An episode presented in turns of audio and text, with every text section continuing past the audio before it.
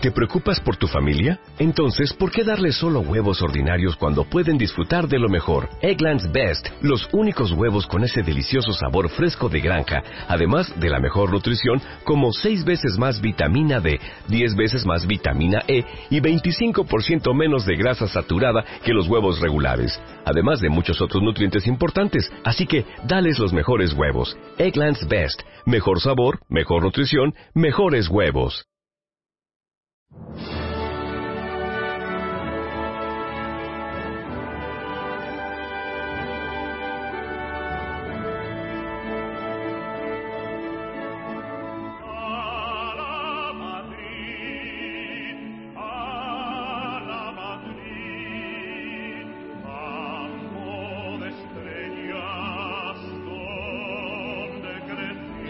Hola, hola, hola madridistas, ¿cómo estáis? Bienvenidos a vozmadridista.com, el podcast más madridista de todo el Internet, el único podcast que tiene cabezas comprometidas con el Real Madrid prioritario en sus vidas, el archivo sonoro que defiende los balones parados concentrado en cubrir marcas y la mente en el contragolpe con que golpearemos la jugada siguiente, el archivo MP3 que celebra los goles olvidando tristezas, encendiendo a la grada con fuego en la mirada, el audio que mete la pierna y presiona vaciándose en el césped para llegar extenuado a casa con la satisfacción de no haber dejado una gota de sudor por derramar.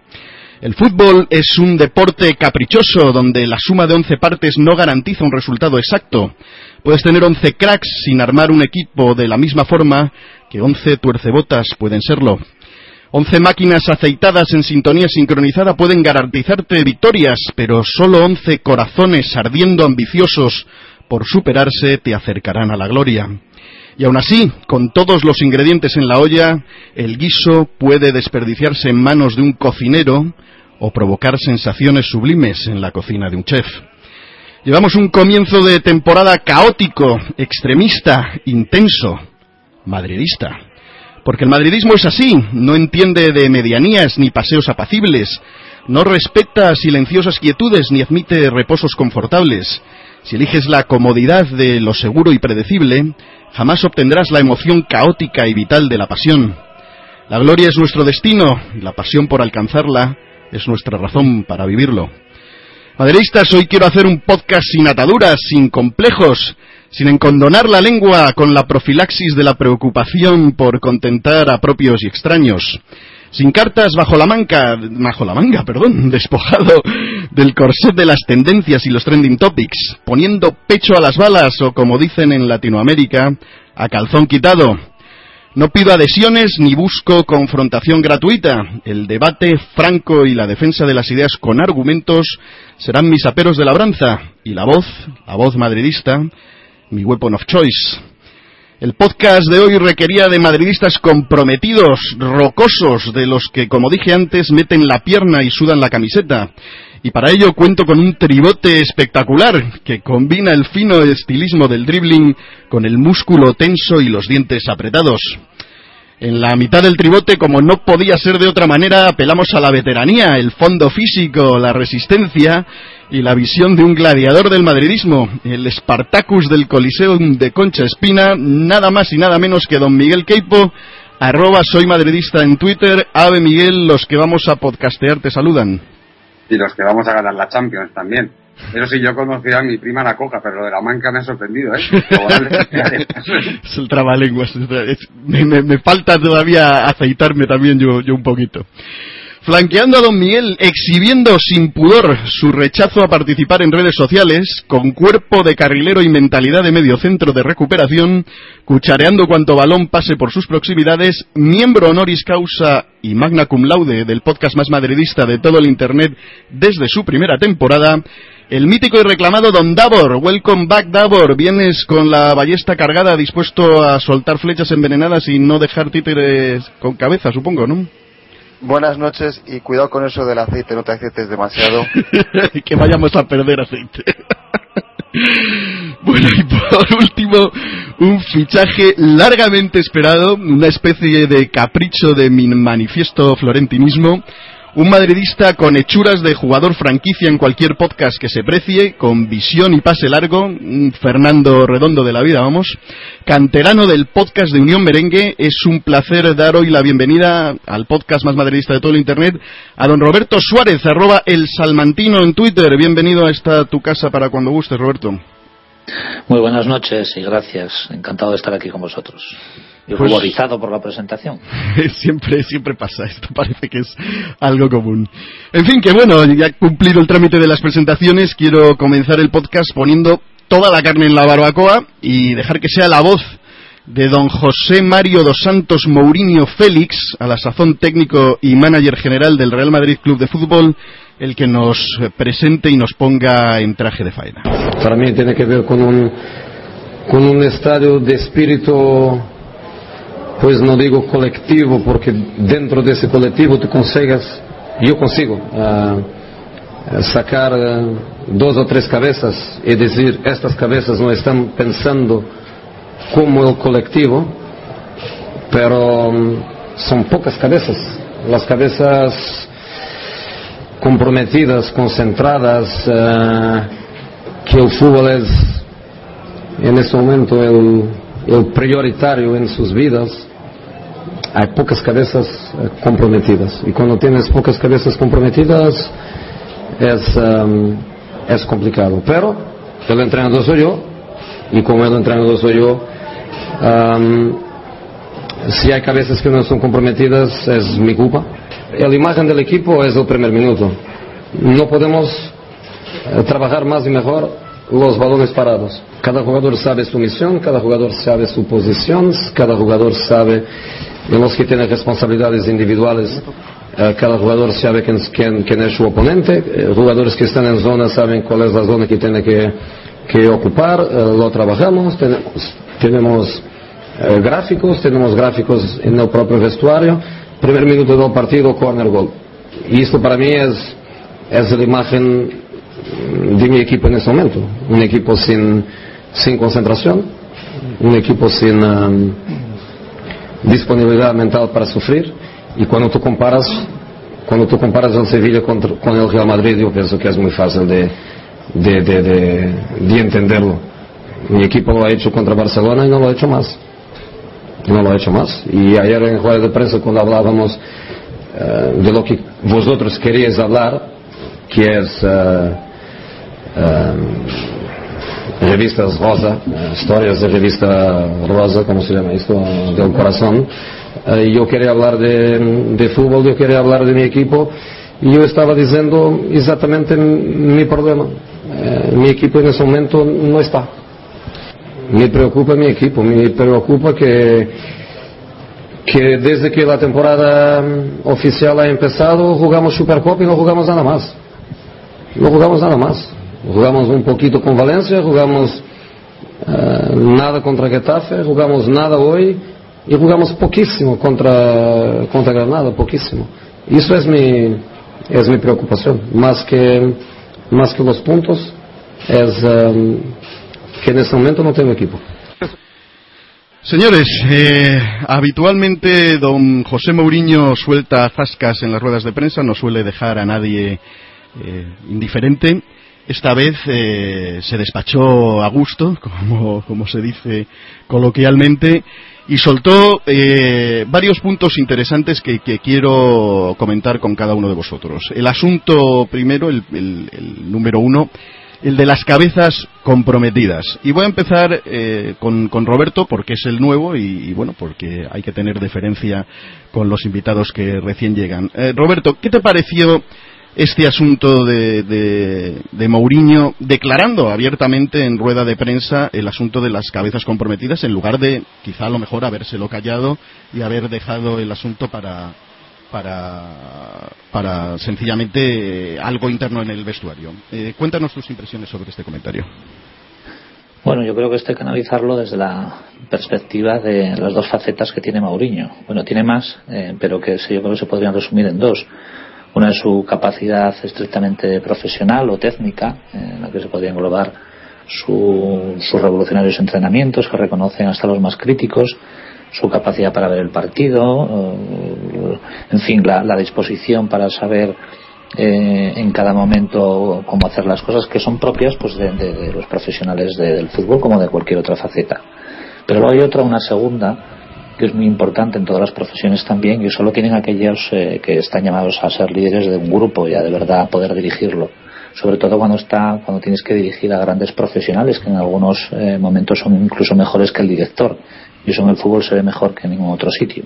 Evidentemente no les puede explicar a Cristiano Ronaldo probablemente cómo tiene que golpear el balón, o cómo tiene que colocarse en determinada situación o cómo tiene que atacar, cómo tiene que desmarcarse, en, cuestiones que son puramente individuales y, en el que los jugadores que él tiene le podrían dar muchas lecciones, pero sí, sin embargo, es capaz eh, de, dirigirlos, eh, de hacerles ver que él tiene algo que, ellos necesitan, que es la dirección adecuada.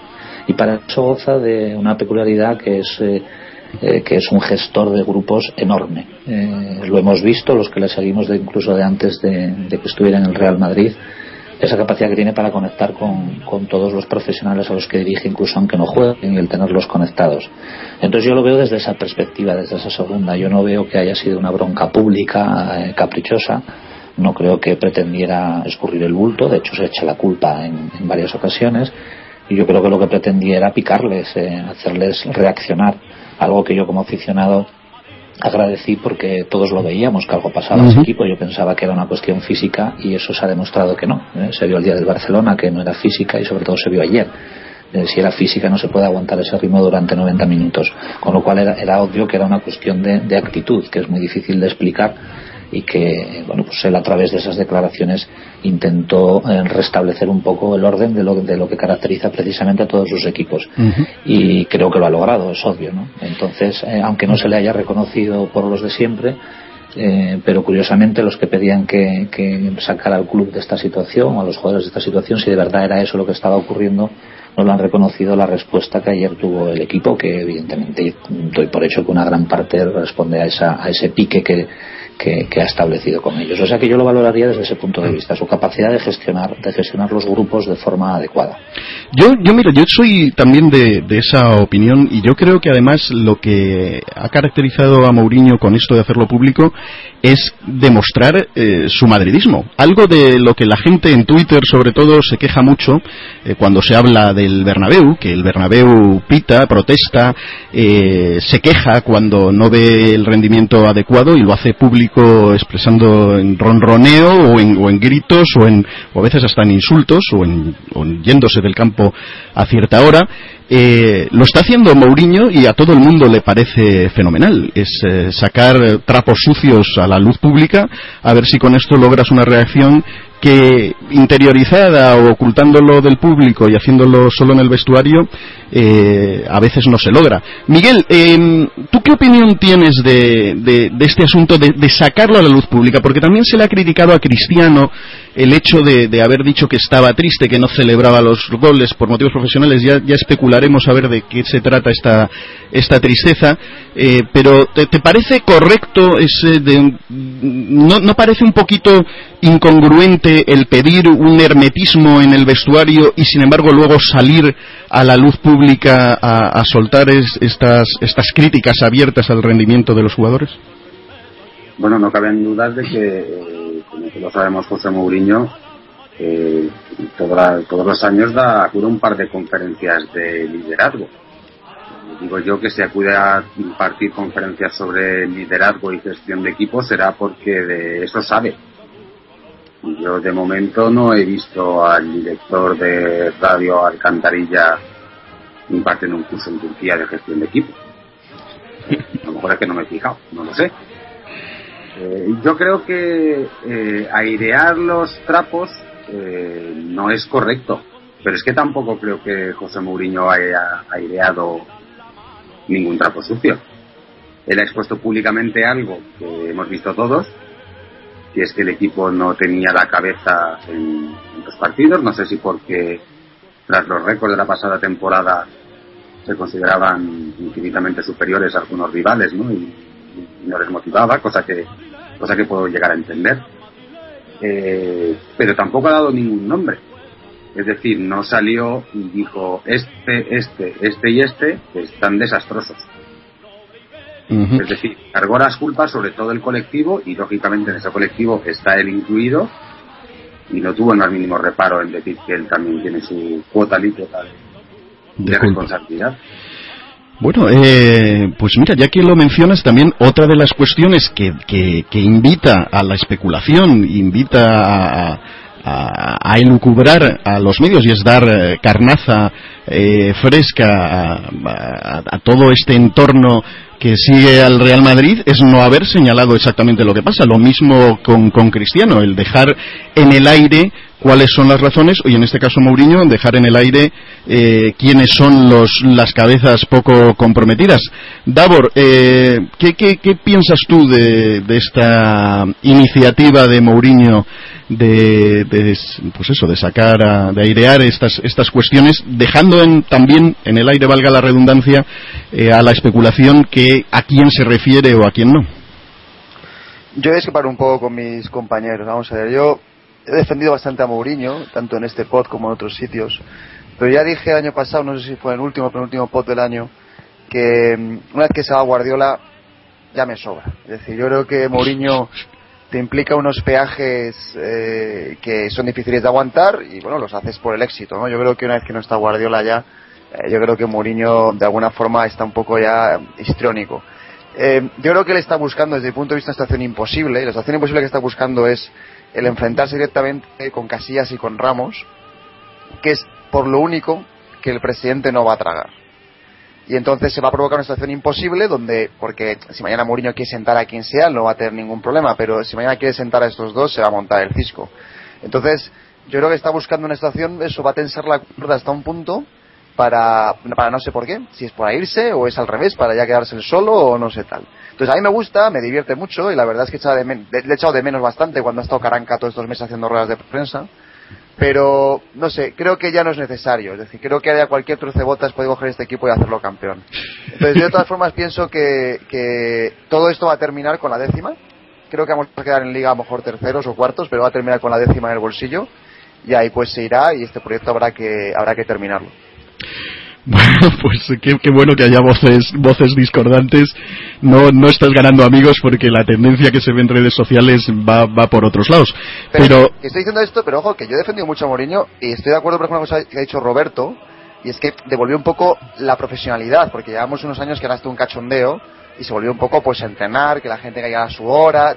Cosas parecen tonterías, pero son muy importantes. Pero bueno, una vez que eso está más o menos conseguido, yo creo que ya el resto es un poco excesivo.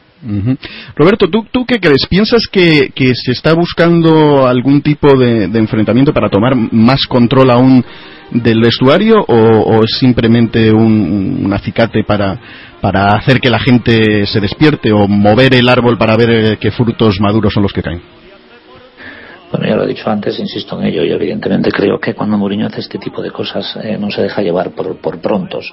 Creo que lo tiene estupendamente eh, preparado y creo que lo que está haciendo realmente es eh, seguir unos criterios de un gestor de grupos. en los que estamos metidos en el mundo empresarial sabemos que determinadas personas que tú quieres en tu equipo pero que hacen difícil la convivencia tienes dos opciones o consigues eh, llevarles la dinámica del grupo o eh, haces que el grupo no se destruya eh, digamos expulsándolos en el caso de una empresa despidiéndolos ¿qué ocurre? que podemos estar hablando de una empresa en la que un alto directivo no puedes prescindir de él yo no estoy diciendo en absoluto y no creo que lo esté haciendo que esté buscando el enfrentamiento directo pero sí creo que un entrenador de una multinacional como es el Real Madrid no podemos olvidar esto eh, tiene que, marcar un poco su territorio. Y yo creo que lo ha hecho muy bien hasta ahora y ha conseguido lo más difícil, que es un presidente de las características de Florentino Pérez se comprometiera firmemente con una persona que es ampliamente contestada entre los creadores de opinión, básicamente porque les está dejando en ridículo día tras día con sus eh, actuaciones, con su descaro, con su afán de no pagar ningún tipo de peaje, algo que no es habitual en el Real Madrid porque todos lo hemos visto, en jugadores, entrenadores y directivos, especialmente presidentes. Entonces, una vez que ha conseguido eso, ahora le queda otra faceta, que es conseguir una implicación en el grupo, pero conseguir implicación en el grupo, insisto, no significa que le baile en el agua. Yo estoy seguro, no le conozco personalmente, pero con una persona de su inteligencia emocional eh, no quiere que, le digan que sí a todo, pero sí quiere un compromiso claro. Y yo creo que lo único que busca, eh, sinceramente lo, lo, pienso, es eso. Yo no lo defiendo porque sea el entrenador del Real Madrid, he sido tremendamente crítico con casi todos los que han pasado por ahí, pero a mí me parece que, insisto, no es una estrategia eh, una estrategia, digo, encaminada a enfrentarse, sino a conseguir volver a llevarlos al grupo, porque evidentemente prescindir de, de dos eh, figuras tales es, es eh, un suicidio, ¿no? Un suicidio empresarial, un suicidio futbolístico. Y por supuesto, aprovecho para decir que eh, no creo en absoluto que el proyecto esté acabado, al contrario, y sí creo que si este hombre acaba yéndose, mm, tardaremos dos meses en volver a las andadas y, y bueno, en estar reclamando eh, que vuelva Makelele.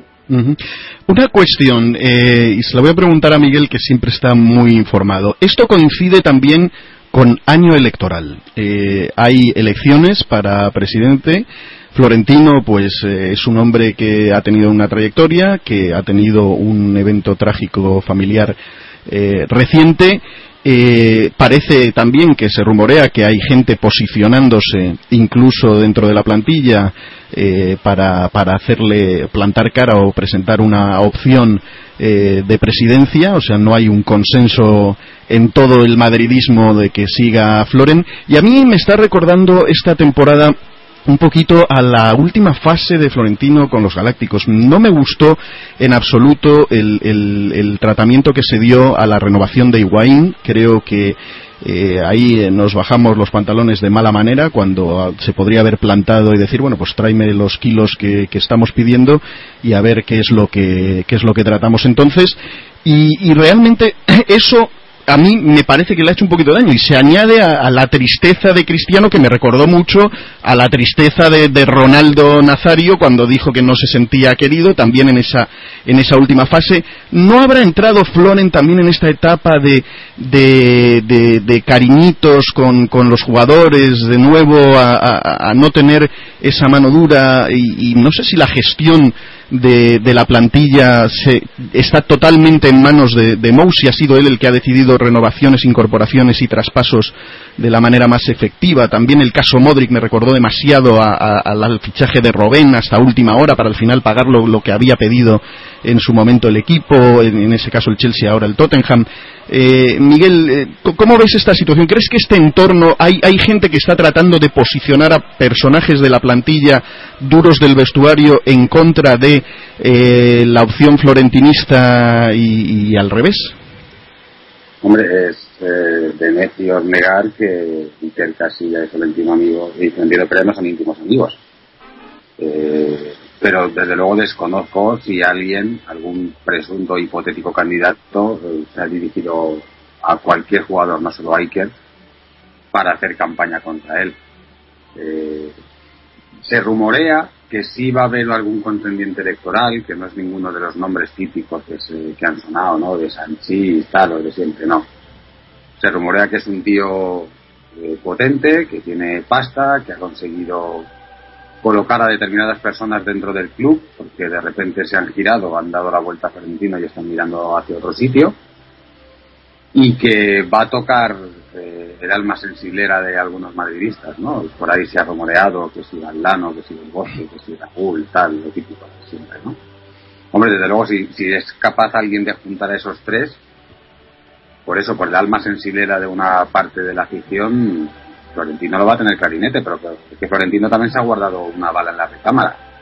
Y es que este año no ha dispuesto un euro de más en el mercado. Teniendo en cuenta que el Real Madrid aproximadamente destina unos 100 millones de euros a, estos avatares, eh, que el año que viene es eh, año electoral, eh, se cumplen cuatro años de la llegada de Florentino con un Kaká que tiene toda la pinta de que terminará por marcharse eh, con Benzema y con Cristiano, ¿no? que fueron las tres grandes apuestas. Se cierra un ciclo, eh, habrá que poner pasta y Florentino desde luego tendrá desde hace mucho tiempo pensado cuánta es la que hay que poner, más 100 kilos que se han ahorrado de este año. Yo me imagino que si Florentino se presenta habrá una revolución gorda en la plantilla. Eh, por ejemplo, ayer Ramos fue suplente.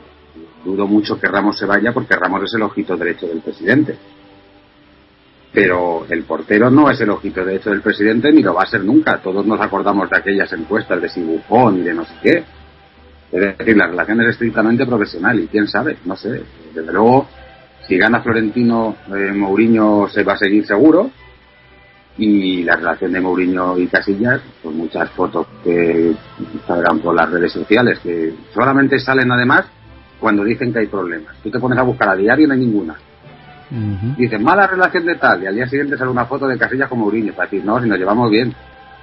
Oye, pero y el y este esta mención específica que hacía Mourinho de, de Crónica Rosa del corazón no va un poquito dirigida también a, ese protagonismo que tienen los Carbonillas y ahora mismo también Ramos con, con otra presentadora por ahí. No, yo creo que fue una crítica en general al, a buena parte del periodismo deportivo que está, pues estamos, porque me considero como tal, más pendientes de, con perdón, chuminadas que de lo realmente importante, ¿no? Más pendiente de que si a Ronaldo ha cambiado de botas, que si Osiris ha puesto un pendiente o que si Ramos ha hecho un nuevo tatuaje, que a preguntar si le preocupa el extremo izquierdo del próximo rival. Bueno, eh, Davor, en Vamos ya a analizar qué es lo que está pasando. Yo quiero dividir eh, el, comentario sobre los resultados en Liga y en, Champions. ¿no? La Champions acaba de comenzar y ha comenzado de un modo bastante interesante y también un poquito el asunto de, la Supercopa. ¿Qué es lo que ha pasado en este comienzo de temporada? Hacía mucho tiempo que no se comenzaba tan mal, pues desde la época en que ganamos, creo que fue la novena, con Del Bosque empezó igual la, liga, con dos derrotas, un empate y una y una victoria. ¿Qué puede estar pasando? Ahí alguien especulaba si no se le estaba haciendo la plantilla, no le estaría haciendo la cama a Mou eh, al, al, estilo que el Chelsea se la hizo a Vilas Boas. Eh, ¿Cómo ves? ¿Cuáles pueden ser las causas de este desastroso comienzo? Porque realmente no es no es normal eh, comenzar perdiendo en Getafe y, además haciendo un poco el ridículo, ¿no? A ver, yo ahora aquí valoraría tres puntos. Uno es eh, el tema de la forma física.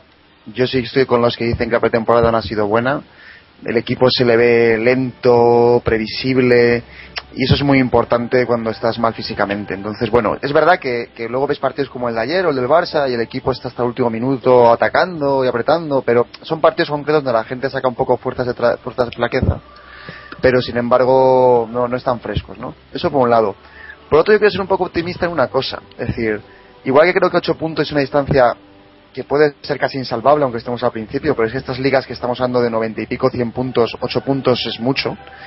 Pero yo creo que el equipo tampoco ha estado tan mal. ¿En qué sentido? Hemos jugado fatal, pero hemos tenido ocasiones bastante claras en todos los partidos que no sé por qué han entrado. Estoy pensando, por ejemplo, el cabezazo de Ramos en Sevilla, es que prácticamente la saca de dentro.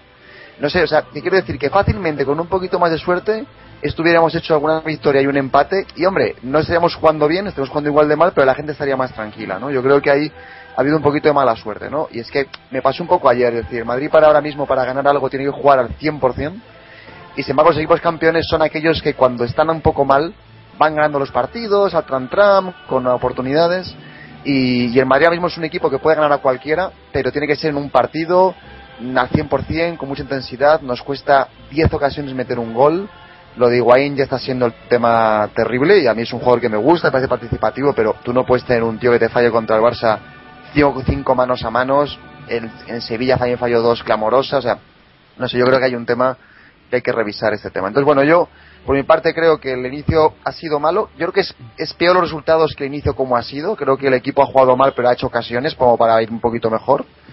Y bueno, vamos a estos ocho puntos no son, nos arrepentiremos luego. Pero bueno, vamos a por la décima, la liga ya es otro, la liga ya es el año que viene. yo, yo todavía creo que hay, hay posibilidades y además pienso que comienzan ganando en Mordor, que, que creo que el, que el, equipo va a salir motivado y con, con estas nuevas, nuevas incorporaciones. De Mordor, es, en Mordor puede ser 11, ¿eh? que ya es mucho no, no, yo, yo, yo, estoy, yo estoy confiante como diría, como diría Cristiano. Roberto, este inicio de temporada a ti te, te ha sorprendido, eh, lo achacas, eh, tú algo comentabas de que la forma física no te parece que haya sido que haya sido el tema, que es, más un tema de motivación. ¿No crees también que puede ser, eh, yo es algo que comentaba durante los partidos, creo que ya el esquema 4-2-3-1 eh, está resultando previsible. Es un esquema en que si los cuatro de arriba, eh, la presión, si salvan esa presión los equipos contrarios, luego se encuentran con Kedira y Alonso vendidos y, en franca uh posibilidad de llegar a puerta no nos llegan mucho, eso es una realidad. No, no he visto a Casillas agobiado en ningún partido de, de, los que hemos tenido, quizá ni siquiera en Barcelona. Realmente fue una fase rara después de nosotros marcar el gol que, que nos, nos confiamos. Eh, y, pero, pero sí noto que, que, ya los equipos nos tienen tomado un poquito la medida. Eh, ayer el equipo salió con un 4-3-3 y se notó mucha más solidez, se notó más ayuda en la presión y más, y más recuperación. Puede ser también aquí un poquito, eh, y también quería que, que, evaluemos el, el, absoluto y extraño eh, comportamiento de Mourinho el día de Getafe con aquella historia de sacar a Benzema, a Morata, todo fue una especie de, de aluvión eh, rarísimo que, creó desconcierto, luego lo de Kedira en el lateral derecho el día de Sevilla. Eh, noté también eh, ahí parte de, culpa del, propio entrenador en no encontrar opciones, en, sentirse un poco improvisado, lo noté un poco improvisado. Eh, ¿Tu opinión, Roberto? Bueno, y aunque suene atópico, creo que, hay un montón de explicaciones porque realmente es difícil averiguar cuál es la correcta sin tener información y información sobre el Real Madrid auténtica y muy poca. Eh, estoy de acuerdo con Davor, yo creo que al fin y al cabo eh, se pueden sacar en esos dos partidos eh, fuerzas de flaqueza, o al fin y al cabo son deportistas de élite, y yo mismo siempre lo he achacado a lo físico porque me parecía imposible eh, algunas de las de las cosas que hemos visto en el campo en esos partidos ¿no? había una falta de no me gusta utilizar este término porque es muy baldanista pero bueno es lo que mejor lo refleja había una falta de solidaridad en, en, las jugadas tremenda. ¿eh? Nos acompañaban jugadas, no había desmarques, no había devoluciones al primer toque, características muy, muy, muy obvias, muy, muy identificables con el actual Real Madrid. Entonces yo le achacaba lo físico. Eh, bueno, la pretemporada es que es la misma del año pasado, básicamente. Entonces yo tampoco sé si eso. Bueno, pero con, la circunstancia de la Eurocopa, eso no estuvo el año pasado. Claro, claro, efectivamente, está el tema de la Eurocopa. Mm, bien, puede ser, puede ser un tema físico. Yo creo, yo sigo creyendo que en el fondo hay algo físico, porque es que se me hace muy imposible entender algunas cosas. Lo de la actitud es obvia y, digo que es obvia porque si no, la propia eh, rueda de prensa o ruedas, ruedas de prensa del, entrenador no tendrían sentido y, sería contradictorio con el argumento que yo mantengo sinceramente, porque así lo creo, de que estaba buscando una reacción motivacional y por lo tanto creo que de ahí hay algo también. También es cierto que los rivales se acaban conociendo al, al, contrario, en este caso el Real Madrid, se han acabado pudiendo controlar el Barcelona, también se puede acabar controlando el Real Madrid, que en cierto modo es más previsible en algunas fases. Y además creo que tenemos a los mejores entrenadores de Europa, los tenemos en la Liga Española, creo que tenemos entrenadores muy buenos. Eh, también puede ser eso, efectivamente. Pero yo, analizando los partidos tal como los, los he visto, no me parece que la cuestión táctica sea lo más, lo más importante por una cuestión, porque yo lo que veía es que el equipo se volvía a partir. Es decir, no se trata tanto eh, cuando, cuando el Real Madrid ha jugado los grandes partidos, que han sido muchos seguidos el año pasado, eh, había una, una, es decir, no había ningún tipo de distancia entre las líneas, era un bloque absoluto. Es decir, cuando se iniciaba la presión se movía todo el equipo y cuando había que replegarse se movían como un acordeón. Eso se, se, ve, se ve muy bien los que, los que vais al campo, yo voy menos, pero allí se ve perfectamente y para eso, claro, hay que estar muy bien físicamente, hay que estar muy compenetrados y hay que tener esa faceta que, que es la actitud, que parece que es algo indefinible, pero que se, que se ve muy bien en, partidos como el de ayer, ¿no? Se trata de, de, estar muy concentrado y acompañar la jugada del compañero. Así pues, insisto, yo creo que es una probablemente una conjunción de, de varios factores pero que si de verdad se tiene actitud los demás son corregibles. Si no hay actitud, no. Y yo no la he visto en, los partidos de liga, en, ninguno, incluso en el que se ha ganado. Es verdad que el Real Madrid, por inercia, porque tiene unos jugadores buenísimos, eh, puede jugar eh, y ganar los partidos. Eh, tiene razón Davor también cuando dice que hubo bastantes ocasiones y que se podían haber ganado. Pero mira, también me ha gustado que en el único en el que se ha ganado precisamente ha sido en el que más duro ha sido el entrenador, porque no se puede uno conformar eh, con una victoria se está viendo que algo está fallando, ¿no? Es una manera precisamente de, insistir en, la, motivación. Miguel, eh, vamos a hablar de la plantilla. ¿Tú crees que este año tenemos mejor equipo que el año pasado? ¿Las incorporaciones han sido las correctas? Tanto que se ha hablado de que identificábamos carencias en el lateral derecho, carencias en un, en un eh, sustituto de garantías de, de Xavi Alonso. Mm, no parece que eso haya sido lo primordial a, hora, a la hora de las contrataciones. Se ha contratado, pues las incorporaciones son Modric y Essien. Eh, y, bueno, no nos hemos librado de, de Kaká, nos hemos librado por fin de, de Las. Eh, la gestión de, la, de, de estas incorporaciones eh, ¿Cómo, ¿Cómo, ves la, la, plantilla? ¿La ves mejor que la del año pasado? ¿Crees que, se ha apuntado a, a, resolver los problemas que teníamos o se han hecho parches aquí con lo que había o un capricho eh, que necesitábamos o no? Yo la veo mejor, sin duda. Es decir, esta misma plantilla ha sido capaz de hacer 100 puntos y 121 goles. Tienen un año más de experiencia y no son precisamente los abuelos cebolleta, con lo cual en principio deberían crecer y no, ir hacia atrás. Y los dos refuerzos son dos magníficos refuerzos. Eh, Essien es técnicamente mucho peor dotado que Las, pero también abarca una cantidad de campo que las ni en sueños era capaz de, de abarcar. Es un tío que no se complica en exceso con la pelota, eh, la coge y la da y no se pone a hacer el Maradona, como nos acostumbraba el, francés. Y Modric va a aportar, eh, pues, eh, sobre todo, yo creo que da un bono de oxígeno de un Ozil que sí, que es un magnífico jugador, pero que no sé cuánto crédito más tiene porque en todas las temporadas, esta es la tercera ya que está en este club, hace tres meses magníficos cuando está a tope de forma, pero en el resto para ver un buen partido es, es complicado, ¿no? Está siempre, pues no se parece a un inglés en venidor. no, presiona con la misma agresividad, aunque yo le vi en Barcelona, me, me gustó eh, me ha gustado en varios enfrentamientos. no es continuo, ¿no? El año pasado, por ejemplo, es lagunero, coincidió entre diciembre y marzo, más o menos, que estuvo a tope, pero en el comienzo de la temporada anduvo horroroso y acabó la temporada flojeando también, ¿no? Que parecía que, que ya se le había acabado la gasolina. Pero es que todos los años es igual. Yo no sé hasta qué punto el Real Madrid puede permitirse el tener un titular que te rinda 3-4 meses y los otros 5 para ver un destello te cueste. Yo creo que Modric ha venido precisamente por eso y es decir, eh, va a aportar eh, lo que Ozil no aporta en sus épocas oscuras, por llamarlo de esa forma, ¿no? Y también como, como un latigazo en el trasero, ¿no? decir, oye, macho, aquí o espabilas o tienes competencia real y de verdad y aquí no es titular por decreto.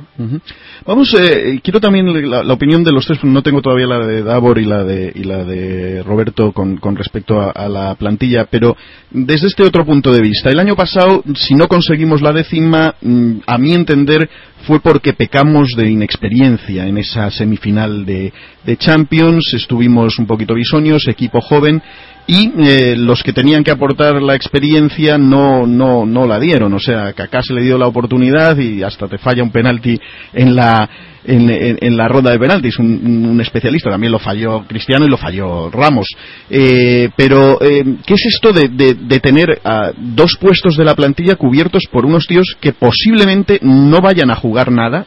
Que son Kaká y Carballo, hablando de abuelo cebolleta que decía Miguel, eh, y, bueno, pues estas incorporaciones que sí aportan experiencia, Modric pues ya es un tío con 26, 27 años y Essien pues ni, ni digamos, ya está digamos en el en el ocaso de, de, su carrera le queda fútbol a pesar de dos operaciones de, ligamento cruzado en la rodilla y, yo ayer le vi le vi bastante bien le vi la pues eso lo que decía Miguel no no la locura que le daba a Las de, de, caotizar eh, queriendo él llevar la pelota sino repartirla con, con, con, criterio eh, Davor en tu opinión tenemos mejor plantilla no hemos suplido esa carencia de experiencia eh, sobradamente y el caso Kaká y Carballo, este asunto que ha sido un tema que es que no nos hemos podido librar de ellos y no nos queda más remedio que tenerlos ahí. Pues eso, decía alguien en Twitter que Carballo está como el abuelete mirando la obra desde la valla y, también pues ganando un dinerito.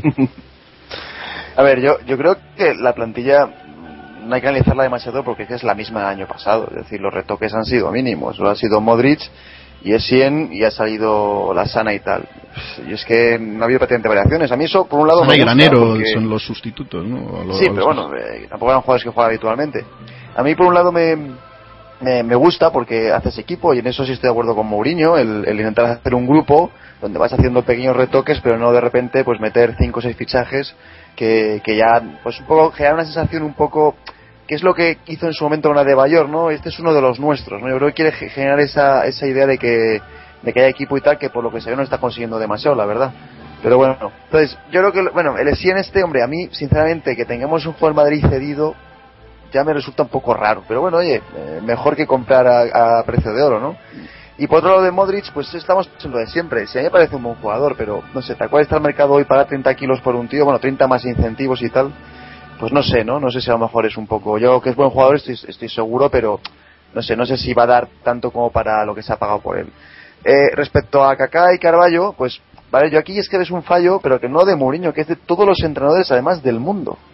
Y es que vamos a ver, mm, si no tienes esa mentalidad de, de club y tú estás diciendo que, que, quieres vender a Kaká, lógicamente nadie te va a pagar nada por él aparte de que nadie puede pagar esa ficha, ¿no? Todo eso, esas condiciones están ahí, pero coño, sácale por ejemplo la Copa del Rey, cuando vas 3-0, los últimos 20 minutos a ver si te mete dos golitos y salen todas las televisiones, es que, teniendo un tío en el banquillo ahí defenestrado, en la vida lo vas a vender, entonces es que ya son jugadores devaluados y además se les machaca continuamente para diciendo que es que, se tienen que ir, se tienen que ir, con lo cual es imposible que el Madrid cobre nunca nada por ellos, ¿no? Entonces bueno, yo creo que tampoco ocupan tanto, eh, yo creo que acá además es un tío que puede ser recuperable, pues porque no recuperable en el sentido del nivel anterior, pero es puede ser un reserva muy caro, pero un tío que para 20 minutos y tal eh, podría darle un poco la vuelta a las cosas. Y quería comentar lo de antes y perdonar ya que no me estoy yendo demasiado, el tema de Ozil. O sea, yo soy un jugador que me encanta, eh, lo he dicho desde siempre, pero a mí me parece que se está un poco agutizando. ¿Qué quiero decir con eso? Eh, Guti, y a mí me parecía un jugador con un talento descomunal, tenía mejor físico que el que tiene Ozil, eh, se ha quedado eternamente en un jugador muy con mucho talento, pero que nunca ha terminado de cuajar, ¿no? Y yo creo que Ozil le va a pasar eso, es decir, pasan los años, todos tenemos imágenes de aquel pase que dio, todavía tiembla la cruceta del, del Camp del tiro aquel que, me, que dio en la cruceta y tal, pero es lo que dice Miguel, luego no ves una continuidad, ni ves, pero ya no una, en la temporada, es que ni cuatro partidos seguidos, ni siquiera en un solo partido ves más de media hora que esté el tío metido, ¿no? Entonces yo creo que es un jugador que o le dejas en plan total libertad a estilo Messi y que haga lo que quiera y no presione, pero yo creo que es un tío que no tiene capacidad física y en cuanto le metes a presionar y el fútbol moderno y el fútbol de Mourinho tienes que presionar todos, se, se hunde. Bueno, otro útil, ¿no? Aquí vamos a, vamos a tener tema porque yo quería luego hablar de, de la, me gustaba, ¿eh? la, la raulización de poder ser la leche a un jugador que bueno, que estaba ahí, que estaba bien, pero poco más. Oye, eso mola, ¿eh? Todo el mundo por ahí atizando ahí que era Ramos, a tal, y nosotros a ti. no, pero, pero, pero es, es, es, una aportación interesante esto de, de, de compararle con, con Guti bueno, porque... queda de reserva, ¿eh? O sea, supone que estaban los señalados por Mourinho también, ¿eh? A ver, eh, Roberto, para terminar de analizar el caso de la plantilla y, este tema de si hemos eh, ganado la experiencia imprescindible para, para un torneo como, como la Champions o, bueno, ¿qué, qué opinas de, de, la plantilla que tenemos?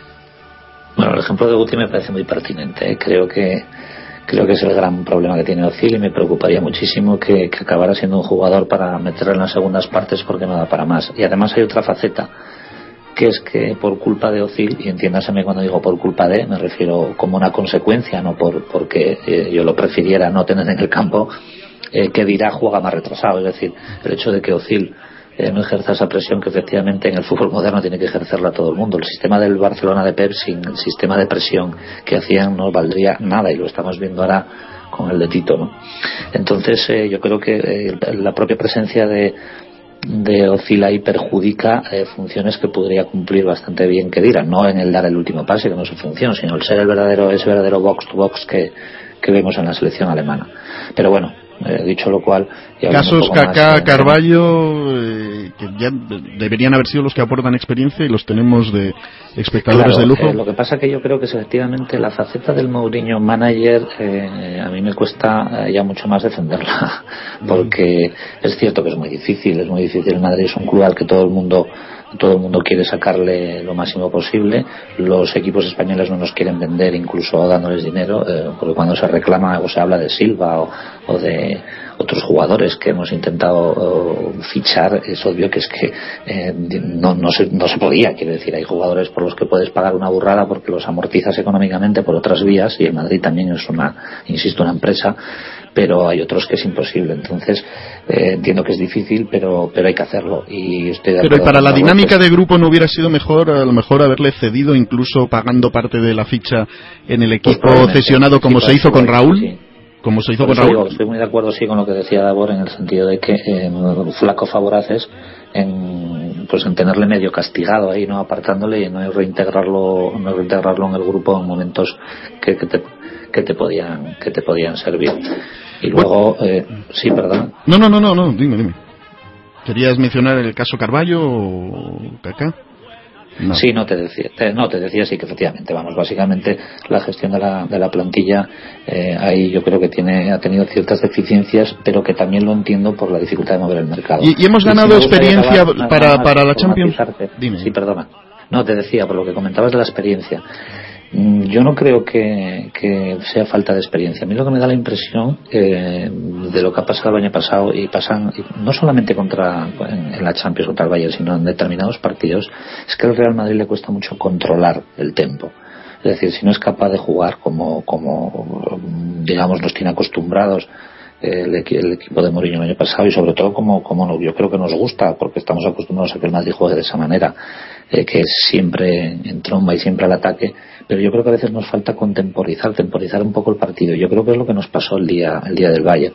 Puede ser experiencia o puede ser que, a lo mejor falta por, por mm, darle esa consistencia al equipo para saber eh, manejarlo. Yo creo que eso también es una cuestión táctica y técnica que debería, debería de valorar Mourinho. Claro, quizá también teniendo un capitán de campo podría, podría ser un poquito más solucionable el asunto. Eh, ya que hemos hablado también de, este asunto, vamos a pasar ya al, tema Champions. El, partido contra el City, eh, una alineación que a mí me dejó en shock verlo. Barane por, por Ramos, no sale Coentrao, no sale Ozil, eh, no parece. A mí, sinceramente, creo que, me pareció una, una decisión técnica y, lo, lo comenta Mourinho. Os voy a poner el, clip de Mourinho al final del partido eh, para, para, comenzar a comentar el partido de Champions. Penso que es la primera vez que mis jugadores van cansados para casa. Contra Barcelona y hoy van cansados para casa. Y un jugador de fútbol tiene que ir cansado para casa cada día, descansar y el otro día estar preparado para, para trabajar otra vez. Esto es, esto es el Real Madrid, esto es el significado del, del Real Madrid. Esto para mí es el señorío del Real Madrid. El señorío no es filosofía no es filosofía barata. Señorío es exactamente esto, es morir en campo como estos jugadores han hecho hoy. Y yo quiero dejar muy claro que, mm, que problemas disciplinares con Sergio, cero en absoluto. Un gran nombre, un gran profesional, una decisión mía simplemente futbolística. Decisión eh, simplemente futbolística. Yo eh, estaba pensando que Ramos, eh, y en esto creo que Miguel me acompañará porque suele haber ha sido un argumento de él toda la pasada temporada, Ramos no es un central nato eh, y quizá ahí es cuando en los balones eh, parados es un tío que con su físico y su, su, técnica y que es un jugadorazo para mí, yo personalmente le considero candidato a balón de oro aunque me, peguen palos con ello, eh, pues ha suplido eso pero no he sido un tío tan acostumbrado a jugar de, central y quizá en esas marcas que a balón parado nos han hecho tanto daño, que todo el mundo apunta a casillas en casi todo, eh, quizá en este caso eh, Mourinho tenía razón y que eh, las marcas de Ramos como central a balón parado se nota el que, el que él era un lateral derecho y lo fue durante muchos años eh, de su vida, Miguel. Bueno, tú sabes la postura que defendía yo en los podcasts ¿no? de la temporada pasada. Para mí el mayor problema de Ramos es precisamente mental en el sentido de que en cuanto llega alguien, le da una palmadita le dice que es buenísimo, él se lo cree y deja de ser bueno.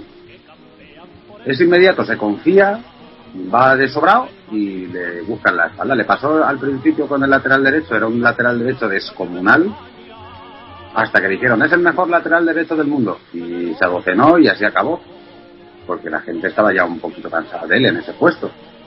Llegó al centro de la defensa, fue que bien, que empaque da, que tal, llega a la Eurocopa, el mejor central del mundo, uno de los dos mejores centrales del mundo, candidato a balón de oro. Y se lo ha creído.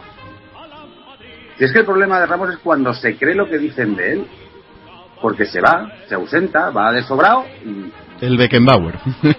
y pierde esas, pierde esas sensacionales condiciones que tiene. O sea, el, Ramos concentrado de cuando empezó de central la temporada pasada es indiscutible, eh, pero en cualquier equipo de la historia, no de ahora. Es indiscutible porque es un central descomunal, tiene todas las condiciones para ser un futbolista de los que marcan época de verdad. Pero mentalmente eh, los elogios le vienen fatal. Es un tío que funciona a base de zapatillas. Con lo cual, este castigo yo creo que le va a venir fenomenal. Yo no me creo. la cuestión, lógicamente, es futbolística. Es decir, que Mourinho le dejó en el banquillo por cuestiones futbolísticas, que es que Ramos no estaba rindiendo. Eh, hace, ¿no? Después del partido con el Sevilla salió una encuesta en AR diciendo ¿a qué cuatro jugadores salvarías? Y yo estaba escandalizado diciendo, pero, pero, pero ¿cómo puede ser uno de los cuatro Ramos? Estuvo desastroso. Bueno, pero Ramos también aporta en ataque cosas que, que otros. Bueno, Varane también sube y, remata.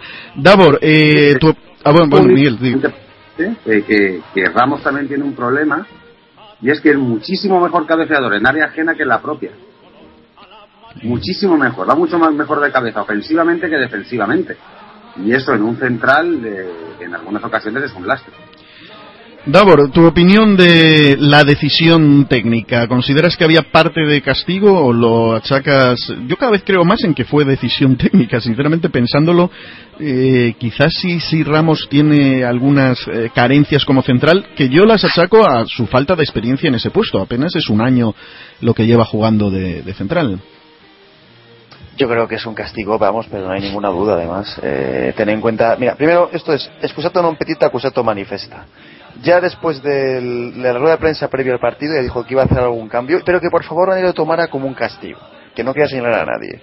Con lo cual está diciendo que es un castigo directamente.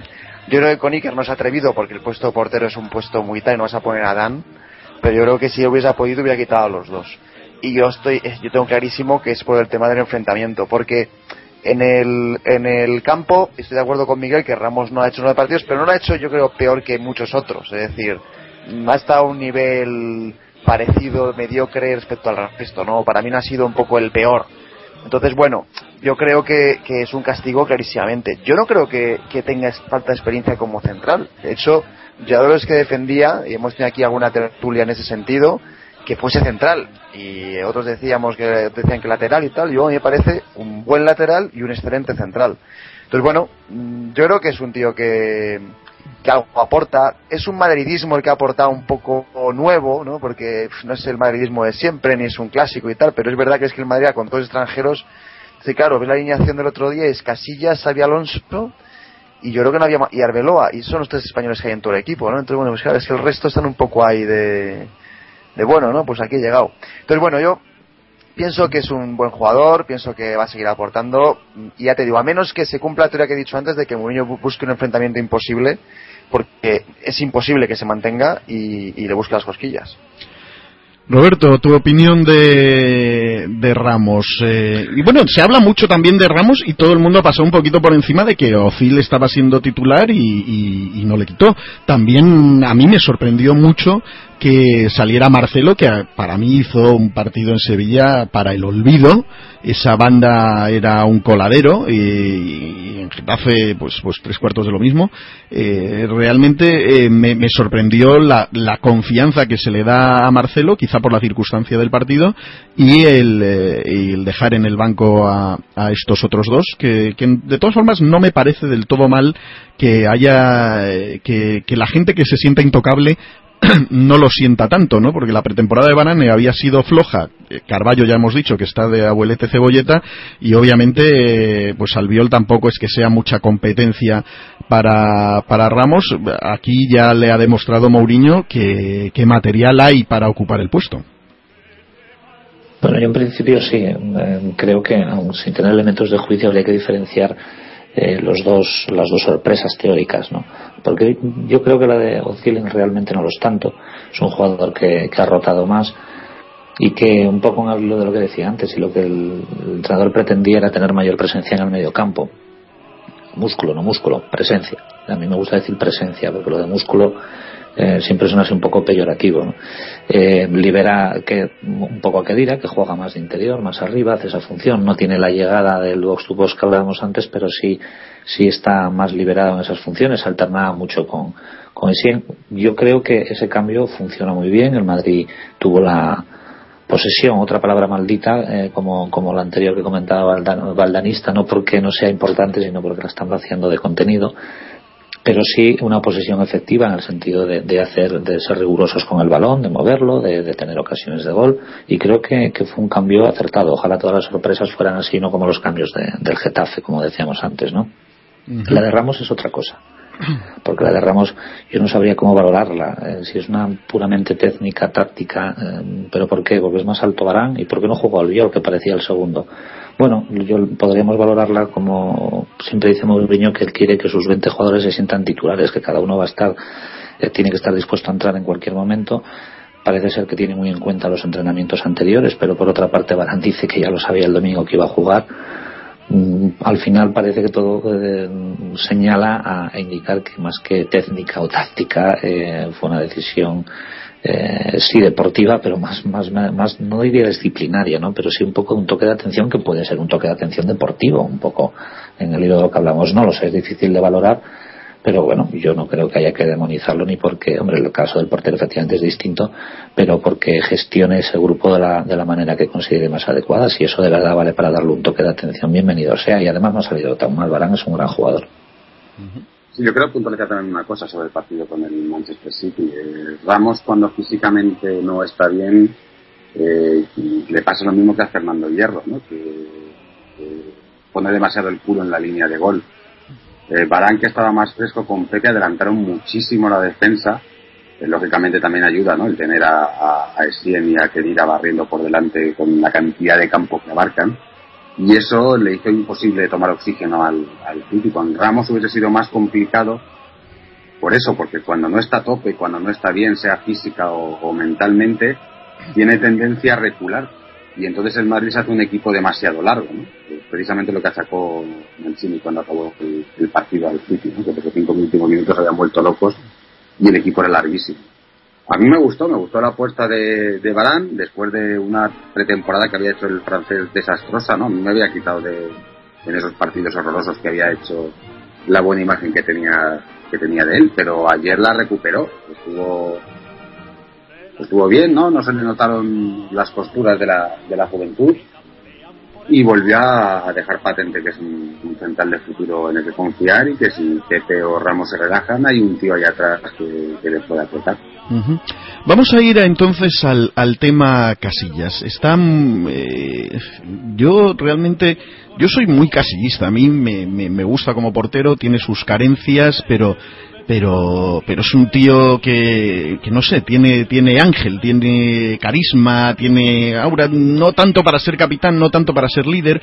Él eh, en la etapa del raulismo se mantuvo un poco al margen siempre había el grupo de los brasileños y luego los de Raúl Guti y tal los capitanes españoles y él siempre estuvo un poco al margen. Ahora de repente se ha encontrado con una capitanía que a lo mejor le viene un poco, un poco grande o no sabe cómo reaccionar ante, ante la presión que no es la misma que se encuentra en la selección, donde todos son loas y, vítores de, de, grandeza, y quizá le un poco grande, pero, pero también quería destacar una cosa. Yo creo que Casillas empieza bien y empieza motivado y se pega ese leñazo con Pepe, y ahí noto, le, noto desde entonces una, una inseguridad eh, rara, eh, no la habitual, le noto más, más intranquilo, como más consciente de sus fallos y, a lo mejor, eh, no sé, no sé si quedaría tocado o algo de, de, los reflejos o alguna cosa, porque el balón que viene del, del City en la, en la falta esa, pues es, perfectamente parable. Y en el primer eh, gol del City, eh, cuando ves que avanza Touré y ya pega el pase, tú puedes avanzar a tapar hueco y no quedarte ahí otra vez colgado, que además cae como un fardo hacia el lado que no es. no, no, no sé, yo le noto algo raro y, pensándolo, digo, si no tendrá algo que ver con el asunto del, del, del, hostiazo que se, que se pegó con, con, con Pepe, Davor, ¿qué opinas tú de qué le pasa a Casillas? Hombre, la leche con Pepe fue también por culpa suya. No le pasa nada, vamos a ver. Yo, yo creo que Casillas tiene una parte un poco de, de bluff, porque es un jugador, bueno, se ha estado discutiendo hace poco en muchas tertulias si balón de oro era para que Casillas, que no sé qué. A ver, yo creo, y digo, y creo que ha hecho una Eurocopa espectacular. Para mí, desde luego, lo mejor que ha hecho hace muchísimos años. También es un jugador especial, es un jugador que en la final le quiero ahí, porque tiene mucha potra, se tira ahí para un lado y le da la puntera y no sé qué, y la tal. Pero es un jugador que tiene uno contra uno muy bueno, al menos lo tenía, porque otro contra el City se quedó, pero no sale no sale. Y en este fútbol moderno, donde la defensa está adelantada y achicas espacios, el portero tiene que salir, porque si no estás vendido. Y es lo que le pasa al Madrid. De hecho, se ha notado mucho eso en los partidos contra el Barça. Nuestros últimos que hemos defendido con más presión, pero los primeros que nos metían esas goleadas, y era porque en cuanto superaba la línea de defensas, Casillas tenía que salir desde la línea de fondo y entonces no llegaba y entonces remataban a placer, ¿no? Entonces, bueno, yo creo que es un jugador que parece, yo la, la, parte de capitán yo no la veo tan mal, o sea, yo esa historia de que sea un capitán de campo y tal, a mí es que lo del capitán, sinceramente, me recuerdo cuando estaba en el colegio, en el patio, no, yo soy capitán y tal. Tampoco creo que tenga tanta, tanta importancia. Estamos hablando de profesionales que ganan 10 millones de euros. Sí, sí, pero tú ves, por ejemplo, a Hernández, eh, eh, cómo presiona al árbitro continuamente, está en todas las jugadas ahí jodiendo de mala manera y es un y es un portero es difícil. eso de que si capitán te puede la tarjeta o qué? Pues no sé, pero es un portero es difícil que lo haga. O sea, sinceramente, lo, lo es muy muy complicado a no ser Valdés que le permiten salir de y a, agarrar el cuello al, al entrenador contrario y se queda tan tranquilo, pero es muy difícil que un portero esté metiéndole presión al árbitro como le mete un capitán eh, tipo Xavi. Pero yo creo que un capitán es más la función actual no es, yo creo que no es esa, yo creo que la función del capitán es una función de grupo es interna, básicamente ¿no? Es un poco la, cómo canalizar las inquietudes de la plantilla hacia el entrenador y hacia la directiva. Yo creo que en el campo, ¿qué más da? Yo, no, creo que si tú vas a protestar, si ese brazalete, el hábito te saque tarjetas y le llamas no sé qué, y si no lo llevas te lo saque. O sea, yo creo que eso no tiene ningún sentido, vamos. Entonces yo creo que, mira, al final, eh, él tiene una forma de ver madridismo que, que bueno, vamos a a darle el beneficio de la duda de que es madridista de verdad y demás, y eso vamos a pensarlo. De los pocos que tenemos que ya viene de la cantera, que ha estado aquí desde el principio pero es verdad que es un jugador muy sobrevalorado. Ya del Bosque le vio venir un poco y le castigó y le tuvo el estudio César durante unos meses y ha madurado, pero hay aspectos técnicos que no ha mejorado. Así que bueno, pues este es un poco el tema. Roberto, ¿qué le pasa a Casillas? Bueno, yo con Casillas voy a ser muy claro. Me parece un portero excepcional bajo palos pero me parece que es un auténtico desastre con, con los pies y, en las salidas. En las salidas incluyo las salidas a por el balón y, el salir de la puerta, el no ser temeroso el salir de la puerta, aunque quizá esto tenga relación con su nulo juego con los pies, ¿eh? puede ser. Y lo que me molesta de Casillas es que los reflejos bajo los palos se entrenan mal, pero aprender a salir y a jugar con los pies se puede entrenar. Y yo no le he visto absolutamente ninguna evolución en estas facetas. Dicho lo cual, insisto, le valoro mucho su capacidad profesional eh, y nos ha salvado muchos puntos y no tengo mayor queja que, esta que, he dicho en concreto. Sí la tengo total y absoluta como capitán. Me parece un capitán absolutamente nefasto, pero no por su labor en el campo, sino precisamente por lo que apuntaba Davor, que es la importante y estoy de acuerdo. Creo que su gestión eh, del grupo eh, es, es, absolutamente nefasta, es que no hay por dónde cogerla. Y lo digo porque es que no puede ser eh, que siempre tenga que salir otro compañero, suele ser Arbeloa, por cierto, a, hacer las declaraciones típicas que hace cualquier capitán en cualquier equipo en situaciones tormentosas. Y encima aquí estamos viendo que parece ser que es uno de los que tiene problemas con su entrenador, con el que sea. Es que yo creo, y esto también podría ser achacable a otro capitán al que yo admiraba mucho, que precisamente un capitán tiene que cohibirse de ser un gestor de las inquietudes del grupo y, hacerlo, ¿no? Eh, porque es, eh, quiero decir, es, un líder, es un líder que, que, es muy difícil cambiarlo, además por cómo funcionan las capitanías, pero que bueno, que puede habérselo ganado también. Y ahí es donde lo tiene que demostrar, tiene que dejar los caprichos personales al margen. Y la imagen que he visto hoy en televisión española es algo que me va a costar mucho trabajo olvidar. A mí me parece indigno de un capitán eso. Mm, ¿Te refieres a que no celebró el famoso gol? Hombre, se ha quedado con los brazos cruzados, es una relación claramente instintiva o, o adrede, me da igual. En cualquiera de los dos casos me parece muy grave sobre todo cuando tenemos miles de cámaras apuntándote y es algo que, bueno pues que es obvio que iba a salir entonces lo demás que estamos viendo rumores yo no me quiero fiar de los rumores nunca porque la información en torno al Real Madrid se tergiversa toda pero es que hay cosas que no engañan y que vemos e insisto a mí lo de hoy eh, a lo mejor a otras personas no les parecerá digno de mención o no le darán demasiada importancia a mí me parece gravísimo pero insisto como capitán bueno, Miguel, nos queda saber tu opinión sobre Casillas y de ahí vamos a pasar a un audio que nos ha enviado Maika desde Panamá para entrar a analizar la reacción del Bernabéu. Eh, Miguel, el tema Casillas. Bueno, yo creo que lo dejé claro en los podcasts de la pasada temporada, ¿no? Casillas es un portero sensacional que quiero en mi equipo porque el día que tiene que estar está. Yo no sé Yo dije, el único, el único que respondió verdaderamente como debería en la tanda de penaltis contra el Bayern fue él.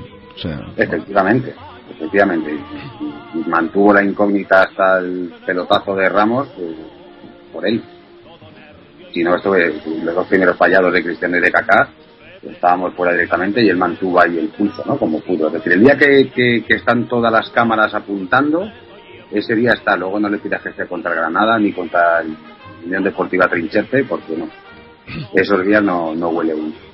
En cualquier caso, a mí me decepcionó profundamente como capitán el otro día en Sevilla, más que nunca, porque después de lo que había pasado del paupérrimo nivel del Real Madrid ese día, de que Mourinho avisara en el vestuario de lo que iba a decir delante de todos los medios de comunicación, que el capitán no tenga pelotas, porque lo que le faltaron fueron eso, pelotas para salir delante de los medios en zona mixta y dar su punto de vista es deplorable. Deplorable. se, mire desde donde se mire. Es decir, eh, todos estábamos hasta las narices de Raúl en su última etapa en el Real Madrid. Pero cada vez que el Madrid hacía el ridículo en un campo, ahí estaban Raúl y Guti dando la cara, los dos.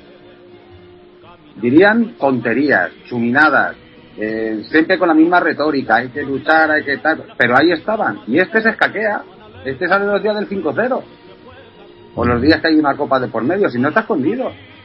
Y el pues problema de Casillas, y lo siento mucho, y que me tilden de machista, cabrón, sinvergüenza, lo que sean, es su pareja. Desde que está con esa pareja, el carácter de Casillas ha cambiado al 100%, se ha dado la vuelta como un calcetín. Y antes olía mimosín y ahora huele a queso. Es así de fácil.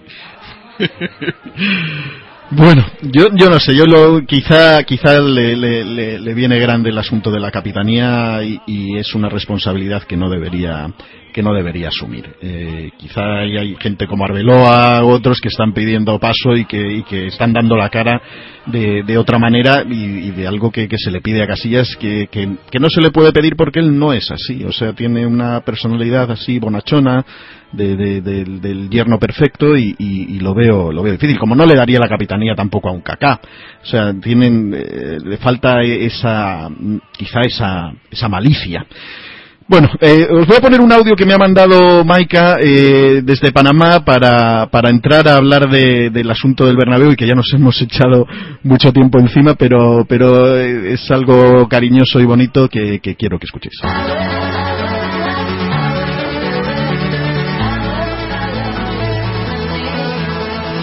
Estaré contigo y te seguiré a cualquier lado porque cuando has cultivado un espíritu profundo de la fe en tus posibilidades y un espíritu indomable, nada, nada puede impedir que cumplas lo que te propongas. Y si no, mira el partido de nuevo. Un majestuoso Real Madrid lo hizo otra vez. Yes, yes, yes. Un golpe, un sas en la boca de todas las personas que no creían en el equipo. ¡Piperos, bájense del barco! ¡No los necesitamos! ¿Por qué? Porque donde cayó el primer gol estoy segura, muy segura que muchos cambiaron de canal, se levantaron, dijeron ¡Ah! El que sabe, sabe y el que no, es Pipero. Esto es un partido de Champions y el tipo de partido que dio hoy el Real Madrid es una lección de fútbol donde cada jugador se comprometió, donde vimos nuevamente a nuestro Real Madrid luchar, atacar, no rendirse. Fabuloso el golazo de Marcelo. Salvador y mágico, el golazo de Benzema. ¿Y qué decir de Cristiano Ronaldo? La vida le tiene reservado los cierres estelares a este nene. Una manera de decirle a todas las personas que lo han criticado que ahí lo tienen. Es una felicidad impresionante, más que todo porque el Real Madrid volvió. Espero que con esa misma entrega que mostraron hoy continúen en la liga. Nos esperan muchas cosas buenas y algo más. Aunque el Real Madrid hubiese perdido hoy, hubiese empatado, como se entregó, eso es fútbol. Un periodista dijo que el fútbol del Real Madrid estaba hecho para hacer goles y que eso no era fútbol. Por favor, fíjense en este partido. Una lección para aquellos que no creen porque nosotros somos el rey de reyes de Europa, el club más grande del mundo y tenemos lo que no tiene nadie, esas ganas, ese no rendirse jamás. Grande Cristiano, grande Benzema, grande Marcelo, grande Mourinho y mucho más grande cada madridista que creyó en su equipo. Somos el Real Madrid y esto apenas, apenas está comenzando. A la Madrid. Chao a todos. Bueno, pues Maika con su habitual entusiasmo eh, tiene unas, unas cositas eh, del asunto de, de, los mencionados piperos. Se habla mucho del, del Bernabéu, de que si el Bernabéu no está a la altura del club, que si eh, eh se ha envejecido, que si no anima como debería, que si hay gente que se va. Bueno, yo he visto el partido y vamos, estamos cayendo en la misma trampa de los medios que quieren eh, tratar de presentarnos una imagen del estadio eh, que no es. O sea, te enfocan a los cuatro gatos que se van y no a las eh, 80.000 personas que se quedan. Eh, porque yo al final del partido no he visto no he visto a nadie o sea no, vi espacios vacíos enormes y te enfocan a, los cuatro que, que, se van por las razones que sean y, la verdad es que no, no acabo de, de, comprender tanta tanta crítica al estadio. Pero sí hubo algo que ha chocado a muchos que fue la famosa ovación a Silva además después de un partido bastante flojo de de Silva. Eh, y es algo que, que, me resulta incomprensible. Pero antes de, de, escuchar vuestros comentarios con respecto a cómo actuó el Bernabéu, quiero que escuchéis lo que dice Arbeloa de cómo actuó el Bernabéu y vamos a ver si este señor es pipero o no. Evidentemente cuando ellos nos han marcado el segundo gol pues ha sido un, palo importante, pero, pero yo creo que el Bernabéu nos ha ayudado mucho. Han sido los primeros que, que nos han empujado, que, que, han creído en la victoria y, y es de agradecer ¿no? que, que, el público cuando hemos pasado un mal momento pues nos haya ayudado de esta forma, nos haya animado y, y bueno pues eh, la verdad es que la victoria evidentemente también es suya. Para mí a ver, eh, Miguel, Miguel y, y Davor estuvisteis en el campo. Vamos a empezar contigo, Miguel. La actitud del Bernabéu, eh, ¿cómo lo viste? Bien, es un partido de, de liguilla, eh, pero la gente estaba, estaba enchufada, que es rarísimo. Los partidos de liguilla son un mero trámite para el Real Madrid, si son capaz de, de entenderlo, pues me imagino que disfrutará también con la Ponferradina. Quedaron 8.000 entradas al final sin vender, sin vender, quiero recordar. Y algunos eh, socios ofrecían sus carnes gratuitamente en la puerta, lo estuve viendo. Porque al final no, no entraron. Eh, la ovación a Silva, pues no la entiendo, macho, pero yo respeto lo que la gente quiere hacer. O sea, si hubiesen aplaudido al principio, me hubiese cagado en su madre. Pero lo aplaudieron cuando se fue. A mí que más me da que tenga ánimo para ducharse, macho. No sé, lo mismo se, enjabona, se bien los sobacos en ese momento. Que a la gente le cae bien Silva, me parece fenomenal. A mí no me cae bien. No me cae bien por el feo que le hizo al Real Madrid en la última ocasión en la que tuvo la oportunidad de fichar por, por el Club Blanco y al final eh, fue incapaz de oponerse a los designios del Valencia y se acabó marchando al City. Por mucho que sus representantes y él mismo sigan contando la tola de que es que Mourinho no le quería, el día que tenga bien contarnos cuál fue la verdad, que su precio estaba cerrado, que incluía Parejo en la operación de traspaso y el Valencia en el momento de la firma pidió 5 millones de euros más en vez de Parejo a Granero, pues entonces a lo mejor me empiezo a creer a Silva y lo mismo alguna vez le, lo encuentro por la calle y le aplaudo. En el momento pues no lo veo salir. Davor, eh, ¿cómo, ¿cómo, viste al Bernabéu? ¿Le viste especialmente crítico? La verdad es que con todo lo que había pasado, eh, algunos decían que, que, iba a haber sonoras pitadas contra Cristiano, contra Mou, eh, por lo que había sucedido. Eh, ¿cómo, ¿Cómo notaste el estadio? No, no, estoy de acuerdo con Miguel. El, el Escampo, para ser el que partido que era, que era un partido ya estuve bastante enchufado. De hecho, los partidos de Champions siempre se ve mucho guiri y tal. Ah, No había demasiado. Eh, el público estuvo muy metido. La verdad es que fue un partido muy emocionante. O sea, el partido no fue muy bueno en cuanto a fútbol, pero fue un partido que tuvo muchas ocasiones, eh, jugadas y tal, los cinco goles en el momento que fueron. Es decir, que, que el partido fue muy entretenido. Entonces, bueno, la gente estaba bastante enchufada y, y estaba ahí. Eh, yo es que, vamos a ver, yo es que, vamos a ver, el, el audio que hemos oído de esta chica, que a mí me parece bien, ¿eh? Pero yo creo que eso es caer un poco en el atlético madridismo, ¿vale? ¿Qué- ¿A qué llamo atlético madridismo? Pues que va un día por allí, futre lo que sea, ¿no? Y como metió un gol contra no sé quién, pues le, tienen- le siguen todavía animando ahí en el calderón y tal. Vamos a ver, esta gente cobra una pasta, ¿vale? Y entonces a mí me parece muy bien que jueguen bien porque es su obligación. Entonces, a mí, por ejemplo, cuando se equipo, es que claro, ahora como los dos equipos salen al campo a la vez ya no puedes, ya no se distingue. Yo antes, en un partido como hoy, sale el Madrid pues, después del partido en Sevilla y le pito al Madrid, coño, para que se ponga las pilas. Entonces, eso no quita que puedas animar y que quieras que tu equipo gane, ¿eh? Y luego, por otro lado, el tema de Silva. Yo aplaudí a Silva. ¿Por qué aplaudí a Silva? Tampoco fue, tampoco me, me levanté ahí como un loco, pero ¿por qué aplaudí ligeramente? Bueno, la aplaudí simplemente porque es campeón de Eurocopa con la selección española. Nada más. Ni pensé en su fichaje por el Madrid ni por nada. De hecho, aplaudo a todos los de la selección española, quitando a los del Barça. Pero mañana, por ejemplo, viene, no sé, no sé si no alguien se me ocurre ahora, pues eh, Cazorla con el Arsenal Llorente. y sale tal, le, le aplaudo porque es campeón. Entonces, bueno, ha hecho a España campeón. Por cierto, no sé si Cazorla juega Eurocopa o no, la verdad, que lo pienso.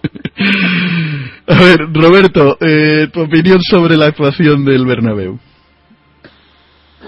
Bueno, vamos a ver, yo si hay una especie que, que odio es la del piperío, la del- pero vamos a ver, no es, no es una cuestión, yo, yo no voy al Bernabéu tanto como vosotros, pero veo lo suficiente como para ver cosas que no me gustan nada. Y cuando digo no me gustan nada, eh, yo siempre que llevo a alguien que no suele ir al Bernabéu conmigo, sea del equipo contra el que está jugando el Real Madrid en ese momento, o sea, alguien del Madrid que no suele ir, se queda absolutamente asustado.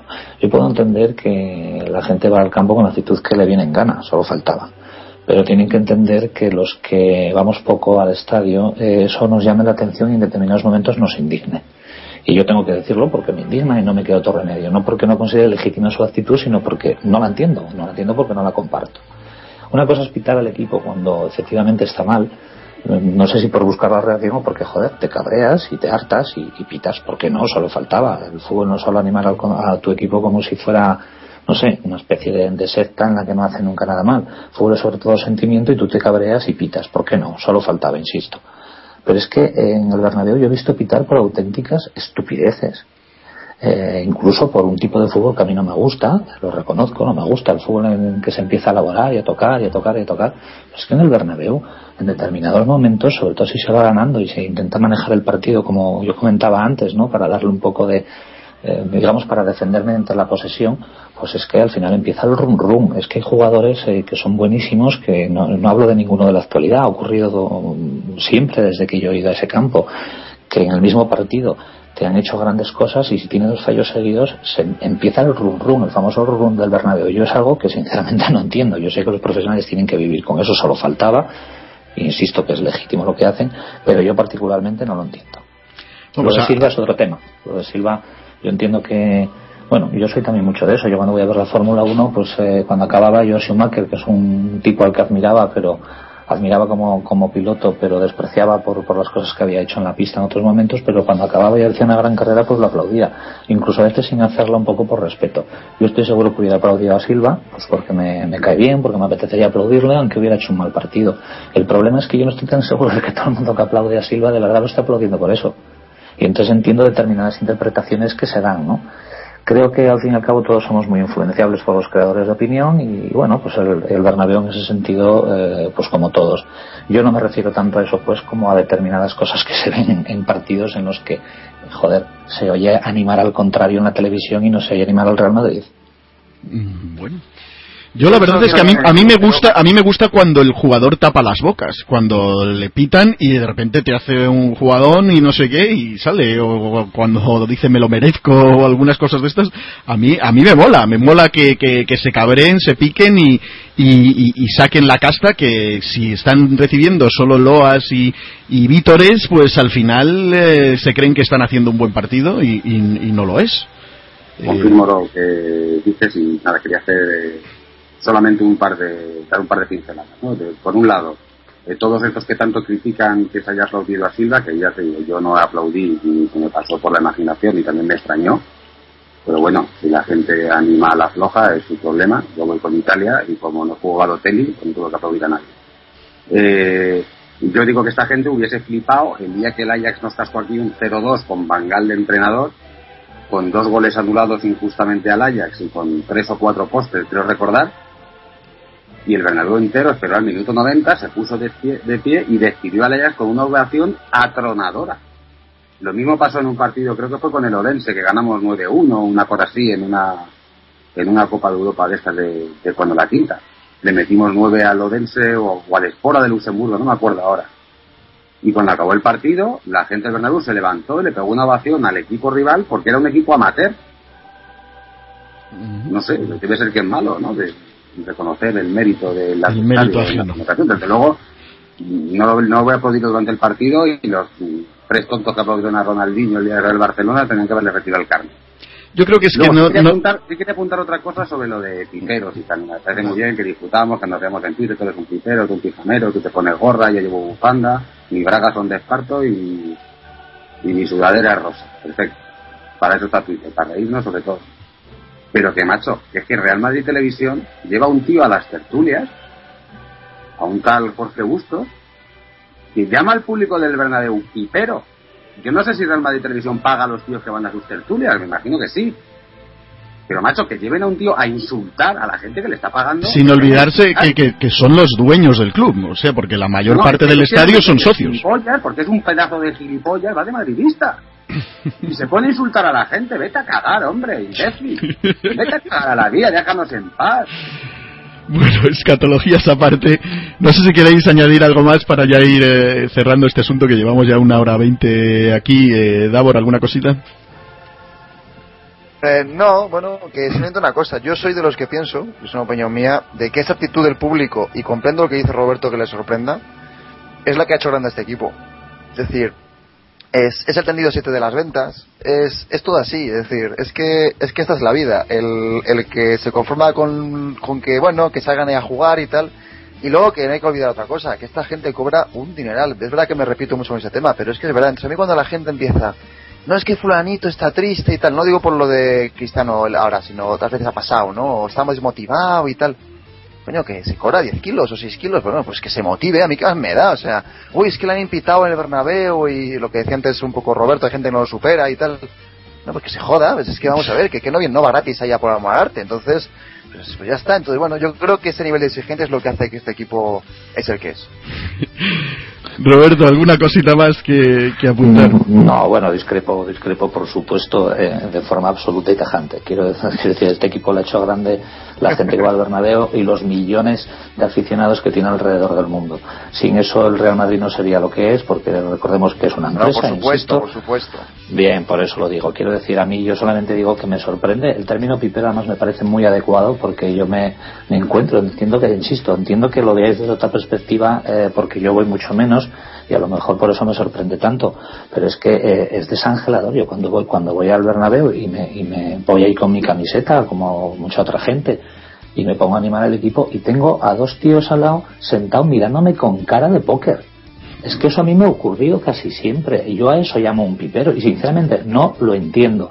Tú me diréis, bueno, es que el tendido 7 de las ventas, ya, pero es que es un tendido. Pero es que, eh, y todo el mundo además habla con cierto rentintín de ese tendido, porque bueno, lo de entendido habrá que ponerlo entre comillas. Y una persona, yo no estoy diciendo que haya que animar siempre en todo lugar, pero igual que entiendo eh, a las personas que, insisto, tienen toda la legitimidad del mundo para, para ir con la actitud que quieran, lo que no admito es una totalidad, es decir, que cuando se hace eso es por, por un nivel de exigencia. Yo no lo creo así, sinceramente. Pero bueno, esto es una discusión muy difícil porque hablamos de, de, formas de, supongo, de ir al fútbol, ¿no? Al fin y al cabo. Entonces yo cuando hablo de los piperos más allá de la broma, pues pretendo reflejar una idea que a mí me parece muy particular del campo del Real Madrid, nada más. yo, yo sí la reconozco que el, Madrid eh, a veces hasta parece un poco injusto, pero sí estoy también de acuerdo con, con Davor en que eso, ese, ese nivel de exigencia del, del, estadio, que a veces es demasiado gratuito con otros que no lo merecen, como pasaba con Raúl o en su día con, con Butragueño, eh, ¿Cómo que no lo de- despierta, Puto año no, Raúl, sí, ¿eh? despierta, despierta el carácter eh, también. Y cuando Mourinho hace público estas cosas de que no le gusta todo, le parece bien. Cuando lo hace público el socio del Bernabéu, parece que, que no es normal. Tampoco he entendido mucho ese asunto de estar eh, eh, de- de- del antagonismo radical y tener que insultar al contrario si, si te ha metido un baño. Pues, pues no, no necesariamente. Si te ha dado un baño y un espectáculo, pues mira, pues, pues a lo mejor es cuestión de, de reconocerlo y asumirlo y a ver si mejoramos la, la próxima vez. En cualquier Quede caso, claro, quede, que- quede claro nada más una cosa, que yo no me refiero a aplaudir al contrario cuando lo hace bien, incluso aunque lo haga mal, o a aplaudir a Silva, me refiero a la forma que tiene el Bernabéu de animar a su equipo en circunstancias determinadas. Solo me refiero a esa parte. ¿eh? Yo además, eh, vamos, de- soy el primero que reconoce que lo hago, levantarme y aplaudir. Estoy seguro que si llego a estar en el campo el día que nos metió el 0-3 el Barcelona, aplaudiría al Barcelona más que por, por darle un homenaje al Barcelona por la rabia del ridículo que hizo mi equipo. Quiero decir, yo también soy ya, de esos. ya, ya no, ¿eh? Lo del Barça es, eso ya es un sitio tabú. Ya, pero bueno, ya, quiero ya, ya decir es algo eh, ya, ya, eh, instintivo, no. Pero yo lo puedo, quiero decir, todas esas cosas las puedo entender porque efectivamente es un castigo a tu equipo y un reconocimiento al rival. Yo me refiero más durante el partido, el silencio, el rum rum, el estar allí como en el teatro, a mí es algo que me llama muchísimo la atención, no, no, no me refiero a otra cosa, entiéndaseme. Y otra cosita, grande Raúl. Bueno, pues con, con eso vamos, vamos a cerrar. Quiero agradecer a los tres, quiero especialmente a, a- a Roberto, que espero que no haya sido una experiencia demasiado traumática y, y- y cuando quieras, pues me gustaría contar con, con- tu aportación en, en- en otro momento, en, en- algún otro podcast. Y bueno, a todos eh, decirles que ocho puntos son muy salvables. O sea, aunque digan que históricamente no se ha hecho, estamos en, el inicio de temporada. Yo no veo a, a un Barça demoledor eh, este año, le veo más flojo, le veo taciturno y, y creo que, que- que en algún momento lo, lo van a sentir y ahí es que tendremos que estar con una concentración que no hemos tenido hasta ahora para aprovecharlo. En cualquier caso, muchísimas gracias a todos por el apoyo que le seguís dando al podcast más madridista de todo el Internet y ya lo sabéis, corred la voz. Siempre fieles. Siempre.